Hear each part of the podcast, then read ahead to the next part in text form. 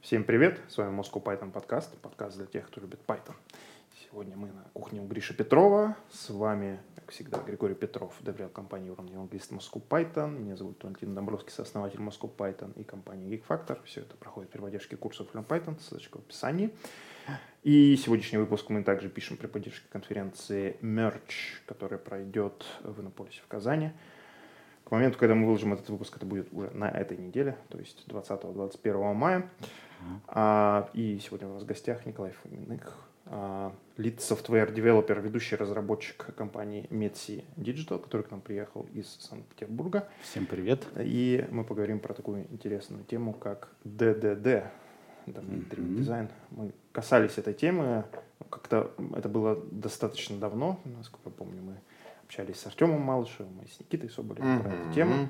Артем, а, в принципе, такой евангелист ДДД, сейчас немножко ушел, а, так сказать, с радаров участников а, событий, занят работой и семьей. Ну, вот сегодня мы встречаемся с Колей. Давай и... дополню список да. твоих гостей, потому что я слежу за вашим подкастом. Ага. К вам еще заходил Евгений Пешков, который да. основатель сообщества DDD Evolution. Да. И да. это одно из крупнейших сообществ. Туда я тоже захожу, там бывают полезные ссылочки именно на тему ДДД. Вот. Угу. Как-то так. Вот. Ну, для наших гостей давай попробуем напомнить, что такое ДДД, ну и коснемся немножко, собственно говоря, темы твоего угу. доклада на конференции Merge, которая звучит как DDD Microservice Architecture или как может помочь человек в белом халате. Очень интересная угу. тема человека в белом халате. Так, Что такое ДДД и зачем это надо? Ну, ДДД это дословно предметно ориентированное проектирование. Угу. нужно оно для того, чтобы, соответственно, строить приложение от модели. Угу. Вообще, давай погрузимся немножко в МИДСИ, чем сейчас, э, чем сейчас занимается моя команда. Вот. Угу. То есть у нас э, есть приложение SmartMed, у него есть бэкэнд, написанный на .NET 3.5, а, который представляет из себя большой набор микросервисов, там порядка 30-40. И сейчас у нас идет большая активность по модернизации его, то есть часть мы переписываем на .NET 6 угу. и декларизируем. .NET 3.5 живет на виндовом ISF кластере там. Вот. И новые сервисы сейчас стараемся писать на Python. Uh-huh. Ну, просто у команды .NET 6 она достаточно сейчас нагружена переписыванием. И еще у нас есть дополнительно, мы же этот проект как, как бы купили, соответственно, у нас есть дополнительная команда еще вторая на .NET, которая поддерживает э, старые монолиты, и там тоже проводит э, раз, раз, разработку, ну, потому что новые фичи для бизнеса все равно пилить надо. Uh-huh. А, в старом монолите у нас по в старом монолите, я его называю. Ну, знаете, это оговорка по Фрейду. вот э, старая микросервисная архитектура, она достаточно связанная получилась. Uh-huh. Соответственно, новые мы стараемся микросервисы делать менее связанными, и DDD нам помогает э, нарезать э, более правильные контексты. Uh-huh. Вот. Соответственно, domain driven design это проектирование от предметной области, и нужно оно там две вещи таких ключевых. Первое это построение общего языка с бизнесом. Второе mm-hmm. это а, видеть контексты, которые в бизнесе. То есть, например, у тебя частью микросервисов может владеть одно подразделение в бизнесе и частью другое. И если ты будешь смотреть, они могут просто похожие очень сущности иметь, там, не знаю, сущность услуга лабораторного супермаркета и сущность там услуга на дому. Это две одинаковых услуги с точки зрения полей. Угу. И у них даже источник данных будет один, да, допустим. А, но их совершенно по-разному надо размечать. Вот. То есть э, и совершенно разные могут быть э, дальнейшее сопровождение этих услуг, оно будет совершенно разное. Угу. Поэтому очень важно вот эти вещи тоже учитывать при нарезании контекстов. Угу.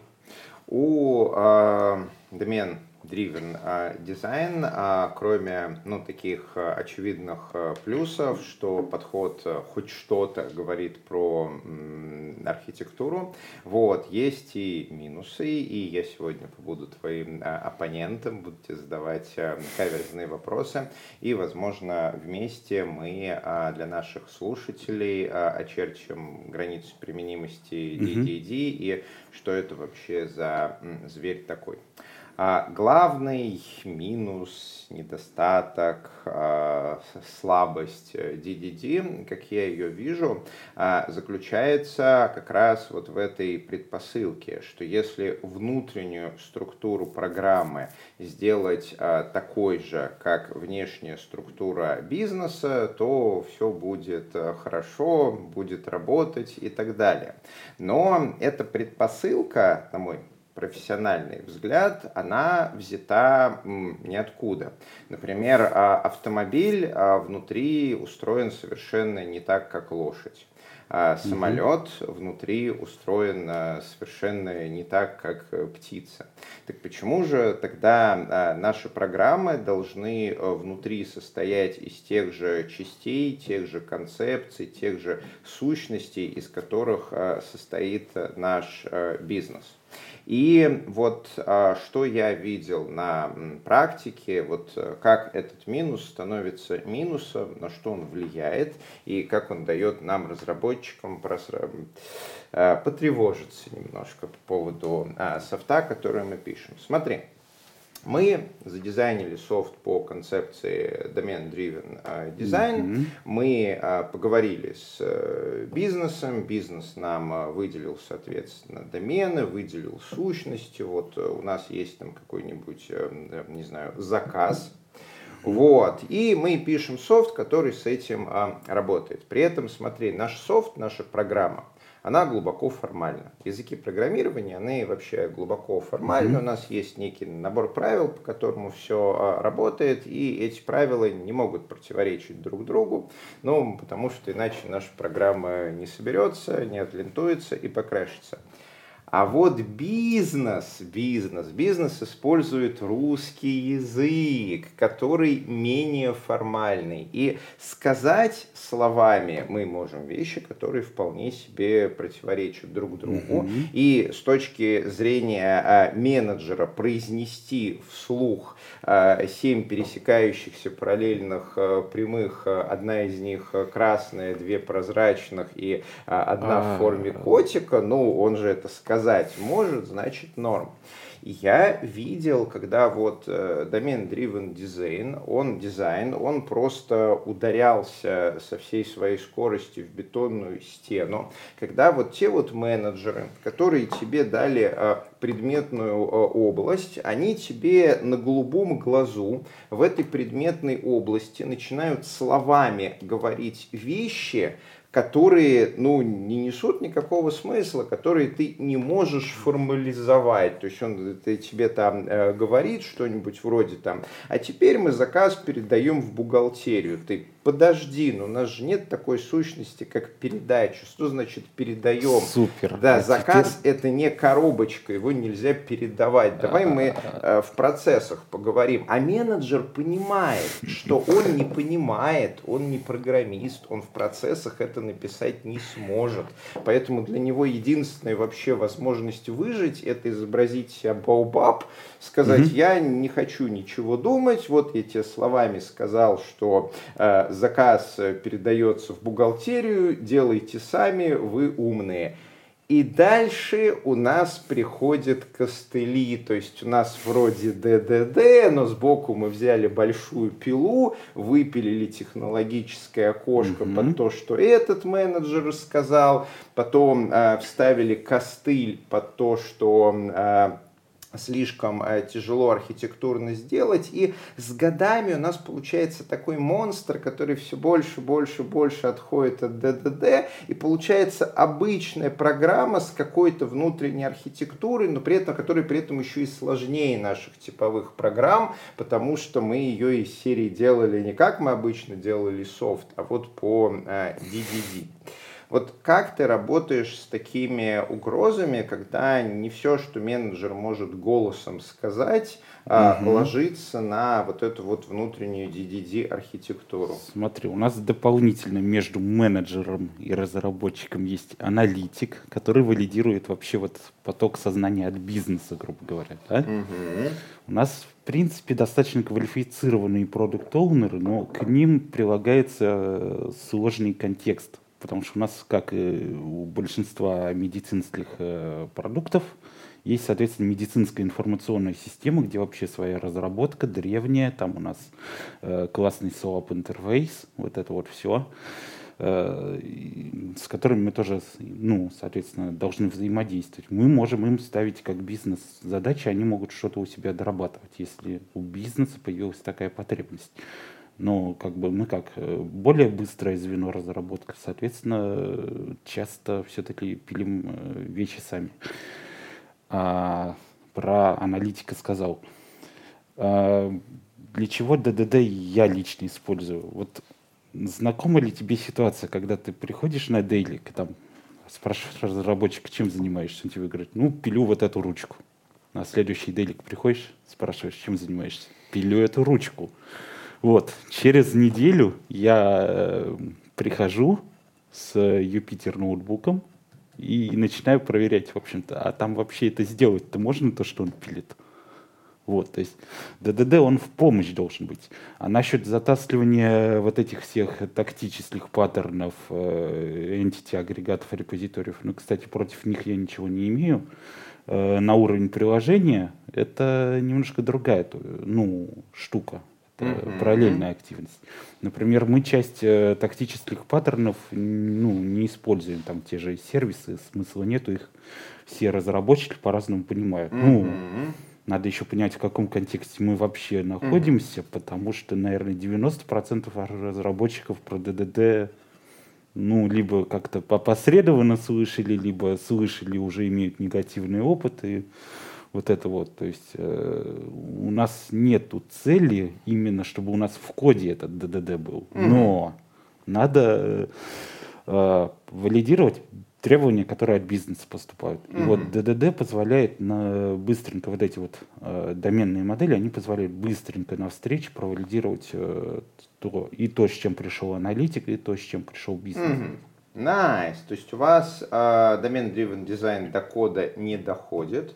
Он э, используется вашей э, аналитикой, чтобы вот на уровне того, что вам а... рассказывают менеджеры, строить какие-то промежуточные Но я не буду говорить, что он сов... валидировать. совсем до кода не доходит. То есть э, смотри, как... Мы... А что из кода доходит? Э, есть репозиторий, это граница угу. такая, это портал вот как бы репозиторий выдает доменную модель, угу.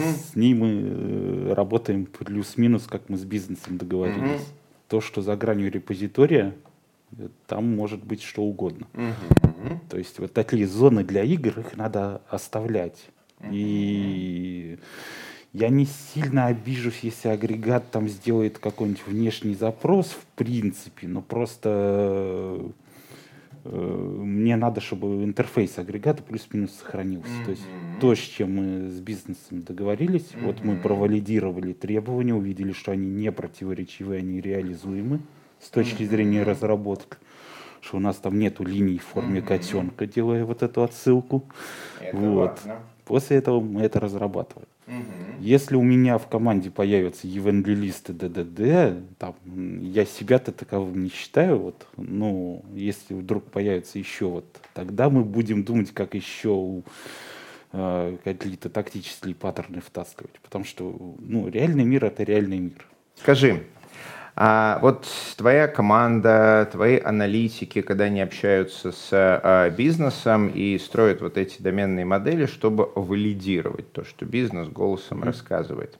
А какой софт, какие тулзы они используют себе в помощь? Чем они пользуются ну, для DDD-моделирования? Главный интерфейс это, конечно, knowledge base. Mm-hmm. То есть в данном случае это U-Track knowledge base. Mm-hmm.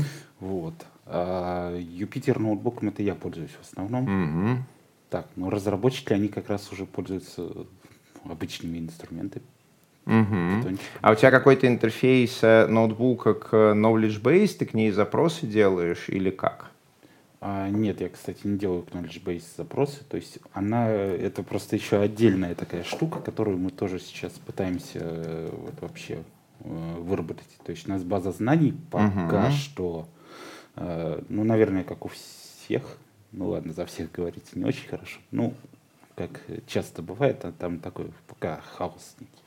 А, база знаний — это сложно на самом деле. Вот мы занимаемся заказной разработкой, и одна из наших таких а, экспертиз — это умение аккумулировать информацию заказчика, чтобы, во-первых, а, передавать ее сотрудникам, угу. когда заказчик нужен, говорит, о, нам нужно еще 10 человек бойцов, чтобы передавать ее сотрудникам заказчика, когда заказчик говорит, я нанимаю еще 10 бойцов в инхаус, обучите-ка их. А, ну и, наконец, когда заказчик говорит, что я теперь хочу все сделать э, в и in-house, передайте все, что вы знаете. Мы хотим уметь передавать все, что мы знаем, потому что если заказчик нас рекомендует, то нам приходит более интересный заказчик, вот. и вот так от одного это, интересного это к другому интересному мы растем. И а, это, да, много компетенций, мы а, много всего а, используем. А, скажи, а вот кроме таких очевидных противоречий в словах менеджеров, от чего вас еще защищает DDD? То есть зачем вы заморачиваетесь вот э, базой знаний Viewtrack, зачем ты заморачиваешься э, Юпитером? А от чего, кроме очевидной линии в форме котенка, ты защищаешь команду? Кроме линии в форме котенка могут быть, э, ну, на самом деле проблемы в бизнесе, о которых мы не знаем. Например, угу. э, насколько для тебя валидна связь э, доктора с клиникой? Угу. Насколько для меня валидна связь да. доктора с клиникой?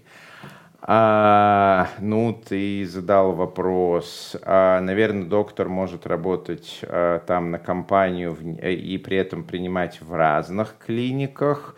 Ну, наверное, это не то, чтобы прям сильная связь. Угу.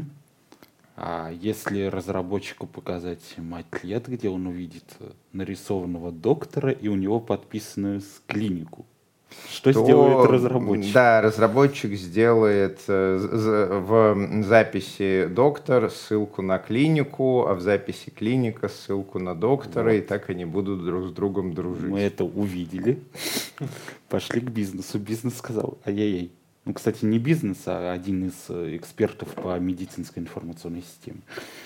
А, тогда я такой, ну, клинику уже надо нарисовать. Сделаем-ка мы дефолт клиник ID. И тут уже бизнес сказал, ай-яй-яй. То есть у нас нету, в принципе, связи врача с клиникой вот mm-hmm. в таком виде, что можно показать, что вот этот врач работает в этой клинике всегда. Нарисовать mm-hmm. это на экране, а это уже нарисовано на экране это уже кто-то с кем-то поговорил, ну, кто-то это утвердил, пустил в разработку. Вот. И ДДД на самом деле может защитить даже на уровне дизайна, mm-hmm. если его очень правильно применять. Ну, это nice. А на самом деле мы, когда разрабатываем софт, мы принимаем огромное количество мелких а, тактических решений, о которых а, никто, кроме разработчика, не догадывается. То есть этих решений сотни, тысячи. Вот когда там а, аналитик приходит к разработчику и примерно объясняет, как оно должно выглядеть с точки интерфейса и логика, далее разработчик уже принимает огромное количество мелких решений, там, а как будет выглядеть увидеть а, интерфейс, когда запрос уже отправлен по сети, но от сервера еще ничего не пришло. А как будет выглядеть эта кнопка, если пользователь поменял цветовую схему? А что будет делать сервер, если он не может сделать запрос к другому серверу? Бизнес на э, такой э, опрос ответить не может, потому что это лежит на несколько уровней абстракции вглубь, э, ближе к коду.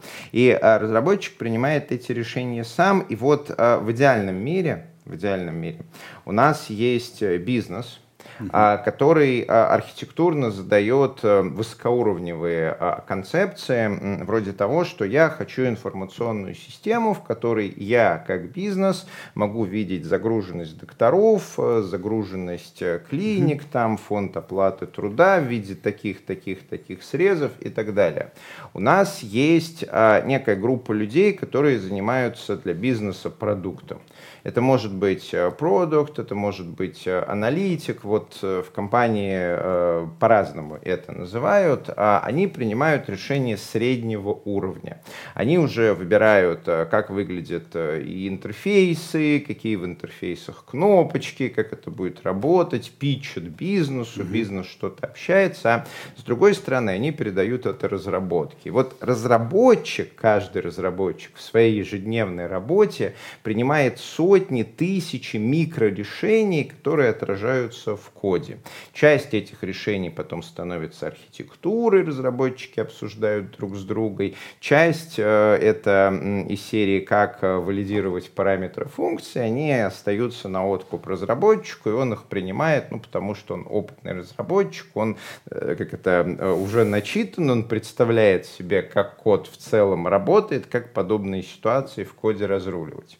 И вот эта вот красивая схема, как оно должно быть, она иногда э, нарушается, да, у нас случаются протекания абстракции, когда э, какие-то решения не скоммуницировали, и в результате разработчик начинает принимать решения на один, два, три уровня выше, их там забыли принять или просто не знали о том, что это решение надо принимать. Mm-hmm. Э, разработчику никто не сказал, что надо коммуницировать, поэтому мне никто не сказал, как эти объекты должны быть связаны. Ну, наверное, наверное, им это вообще не важно. Свяжу-ка я их как-то и в интерфейсе нарисую, и, а потом через полгода оказывается, что разработчик уже принял за нас решение, а их на самом деле нам надо было принимать, просто мы об этом не знали.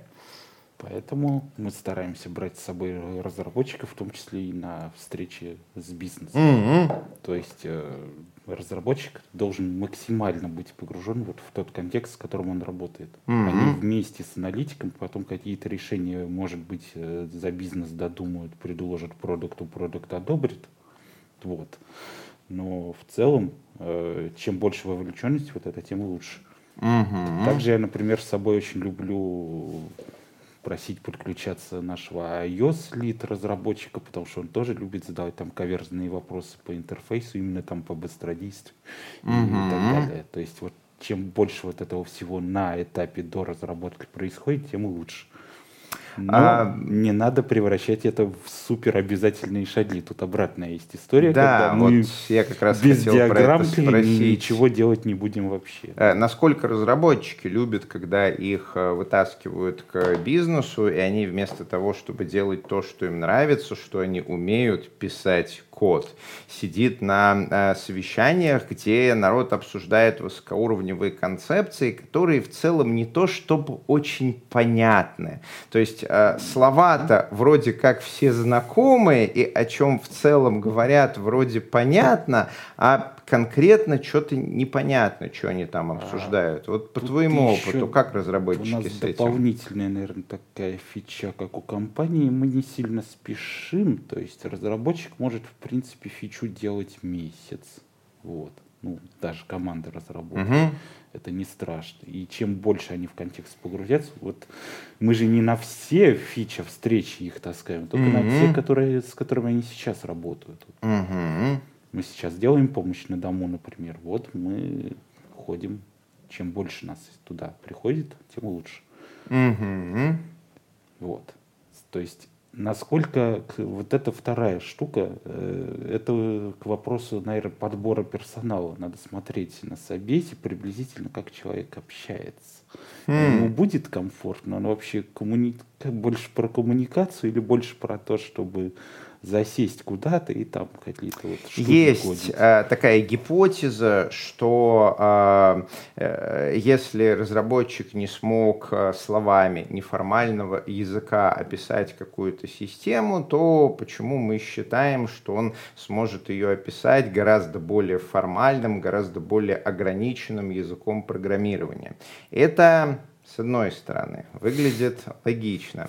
С другой стороны, я как э, нейрофизиолог-любитель а, люблю рассуждать про то, что да, мозг, он, конечно, работает в целом, он обучается в целом, и понятное дело, что разработчик будет писать код тем же мозгом, которым он разговаривает с людьми, и, наверное, если он этим мозгом с людьми разговаривать э, не очень хорош и не очень хорошо формулирует, то, наверное, с кодом у него будут проблемы.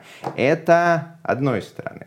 А с другой стороны, а, мозг это очень а, контекстуальная штука. Mm-hmm. Он очень-очень завязан на контекст. И один и тот же мозг, вот, например, человек, он может э, с коллегами не мочь формулировать свои мысли, а не потому, что у него внутри нету непротиворечивой картины. У него может внутри быть, быть непротиворечивая картина, у него все хорошо.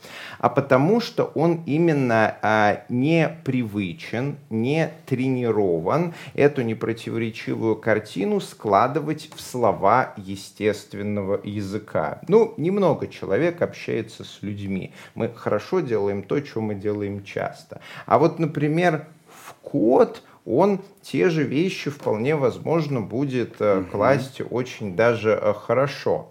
Так что вот э, выделяя ну, там ты сейчас три канала коммуникации. Сказал, как будто он там должен бизнесу рассказывать, что он сейчас кодить будет. Нет, беседует аналитик с бизнесом, угу. продукты с бизнесом. А разработчик, если есть какие-то мысли, которые хочется изложить, пожалуйста, излагайте. Угу. Вот. Но при этом, да, послушать очень полезно. Ну. Ты упомянул э, собеседование, а вот, э, если не секрет, э, что, как ты спрашиваешь, как ты оцениваешь вот это умение людей э, общаться по работе? Такое ощущение, что вот эту мысль мне самому сложно формализовать. То есть я по фразам, в принципе, плюс-минус вижу. А как раз в начале компании была такая неприятная история, что я взял себе технически хорошего человека, который было интуитивное ощущение, что не надо. Угу. Я его преодолел. Зря. Вот. Хороший комментарий. Кстати, я на эту тему как раз э, на днях смотрел лекцию, которая проходила в бизнес-школе Гарварда как раз-таки на тему найма людей в стартапы. Вот, и как раз-таки там касались э, вот этой темы вопроса оценки коммуникации и, так сказать, командного фита. На самом деле, действительно, примерно как ты, Коля, сказал, во-первых, э, да, если у вас есть то, что по-английски называется gut feeling, интуитивное чувство, что человек не подходит под, под, поддавайтесь ему, как бы не, не ищите аргументы за, лучше поддаться этому чувству, чем потом жалеть. Это первое. И второе, то, о чем там говорили, ну, тоже как оценить, насколько вообще человек вписывается в контекст, так сказать. Оцените, как проходила вообще сама беседа. То есть не оцениваешь, что человек говорил, потому что что человек говорил, это скорее как раз таки вопрос оценки hard skill ов, skill ов а вот как вы с ним общались? Было ли общение приятным или mm-hmm. вам было тяжело из него там вытягивать что-то там клещами? И, в принципе, как-то вот ощущение было такое не очень, не очень приятное во время общения. Это как раз-таки способ оценить, как э, человек дальше будет коммуницировать, как вы дальше с ним будете общаться. То есть, если само по себе собеседование прошло просто как беседа, вы просто поговорили с человеком, ну, значит, скорее всего, дальше тоже будет все хорошо. Это опять мы к теме найма скатились. Да, да? не, ну слушай, это интересная тема, да. и часть наших э, подкастов, она не просто так э, посвящена там найму, тим лиду, тех лиду, э, domain-driven design, то есть вещам, которые связаны с написанием кода на один уровень абстракции выше, ну, в общем, рядом с написанием кода. У меня есть гипотеза, я пока ее еще никак не валидирую, анализировал, не проверял. Это один из как-то таких а, зарубок на будущее. То есть, возможно, я когда-нибудь буду это изучать более подробно. В том, что вот то, как наш мозг а, а обучается, а, у нас программирование, именно программирование, напрямую влияет на наши социальные скиллы. То есть у меня есть такое никак не проверенное предположение, что а, мозг, моделируя окружающий мир, он а, пытается найти закономерности, и потом эти закономерности применяет для всего оптом. И вот если мы много общаемся с живыми людьми, то наш мозг учится обобщать вот сущность человека, как человек говорит, какие у него могут быть интенции, какие у него могут быть мысли, цели, убеждения, вот это вот все. То есть мозг тренируется создавать модельки людей, моделировать в рамках этих моделек э, людей и как-то э, подсказывать, а что вообще будет, если чего-то сделать. А теперь посмотрим, вот если человек с людьми общается гораздо меньше, но он 8 часов э, подряд пишет код, или 10, или 12. В коде у нас же тоже есть некие сущности, объекты, да, которые живут какой-то богатой своей жизнью. Mm-hmm. Эти объекты общаются друг с другом, у них есть какой-то стейт, у них есть метод, у них есть убеждения, ценности, которые они как-то транслируют. Там есть э, архитектура обработки ошибок, архитектура коммуникации, сериализации, вот это вот все. И мозг наш один мозг, он а, обучается думать в терминологии вот этих вот объектов, а, обучается лучше их моделировать. И потом, когда мы с этим мозгом идем общаться с живыми людьми, вот у меня есть предположение, что мы начинаем использовать вот этот вот один мозг, и все, что мы там годами наработали про осознание кода, мы начинаем переиспользовать при общении с людьми. И, понятное дело, получается а, довольно-таки криво косо и некомфортно всем участвующим э, сторонам, потому что, несмотря на то, что человек — это некая сущность, которая себя как-то ведет, и объект в коде — это тоже некоторая сущность, которая себя как-то ведет, и между ними есть много общего, но есть и огромное количество разницы. И вот как раз за счет, когда вот э, э, технарь говорят, что, ну, знаете, вот он не очень общительный, он технарь. Вот э, у меня есть предположение, что мы пытаемся переиспользовать наш способ думать о коде для того, чтобы думать о других людях. И он, конечно же, не подходит. Вот что думаешь по поводу такого ну, предположения? Походу, твою обычную профдеформацию пока описал. Да, ну, да, есть, да, э... это профдеформация. Тут, понимаешь, есть же э, конкурирующее объяснение. То есть я сейчас сказал одно объяснение, а есть еще одно, угу. что оба этих факторов, умение писать код и, не, и неумение общаться, они друг с другом напрямую они не влияют, но они коррелируют с чем-то одним. Например, что есть некая топология мозга, которая одновременно располагает к написанию кода и не располагает к социальному общению. Так что тут вот а, интересный а, вопрос, что первично. То есть люди, которым хорошо удается писать код, им же будет хуже а, даваться общение с людьми, или изначально никакой предрасположенности нету, человек начинает больше писать код, меньше общаться с людьми, и в результате заимствует все те мыслительные привычки, которые он использует в коде, для общения с людьми он их переносит, и э, они, конечно же, не очень хороши. Мне кажется, второй вариант ближе. То есть, Мне э, нравится второй том, вариант. В том плане, нравится. что если а. мы посмотрим на всех этих гениев, то очень часто там были проблемы с общением у людей. Ну, программисты это не гении, но просто то, что все-таки не все программисты. Не все программисты гении, да. Там, но, кстати, гении программирования, так сказать, авторы популярных библиотек языков программирования известны своими, так сказать, особенностями тоже в этом смысле. Особенностями коммуникации. Там очень разные, причем эти особенности, да, есть, вот в том числе. Что те, первично, которые... что вторично, непонятно. Ну, ладно, это мы а, обсудим в каких-нибудь других Moscow Python а, подкастах, если удастся затащить настоящего нейрофизиолога-когнитивиста, который занимается вопросами да, сознания. Был, был это к вам. Да. Если смогу, то, конечно, затащу, ну так это ж э, найти надо, убедить, пригласить, сложная, но интересная напоить, накормить, задача. Да, да, да, да, да, напоить, накормить, и вот это все. А, давай э, потихонечку подводить э, наш рассказ к его завершению, а поделишься какими-нибудь интересными кейсами, вот как вы, как ты именно в медицине работал с хотелками бизнеса, перекладывал их в код, и какие интересные, возможно, смешные, неочевидные для программиста моменты это порождает. Ну вот кроме того, что ты сказал, что связь доктора с клиникой, она только в голове программиста. На самом деле доктор совершенно не должен в одной клинике сидеть. А вот что у вас еще интересного э, в медицине, что не ложится в код простым образом? Или контринтуитивно, или непонятно? Ой-ой-ой. У, вас в медицине. У вас в медицине. Чтобы быть у нас в медицине, надо 9 лет учиться. Да. А я все-таки программист. Ну, с чем ты, может быть, сталкивался как раз а, речь, естественно, об этом. Классный вопрос. Прямо кейсы были. А что-то сейчас прям сию секунду вот так вот вылетел. Мы тебе дадим немножко подумать, у нас есть что попить. Так, так, так. Ой-ой-ой. Ух. Нет, ты мне прям на кого-то отправил.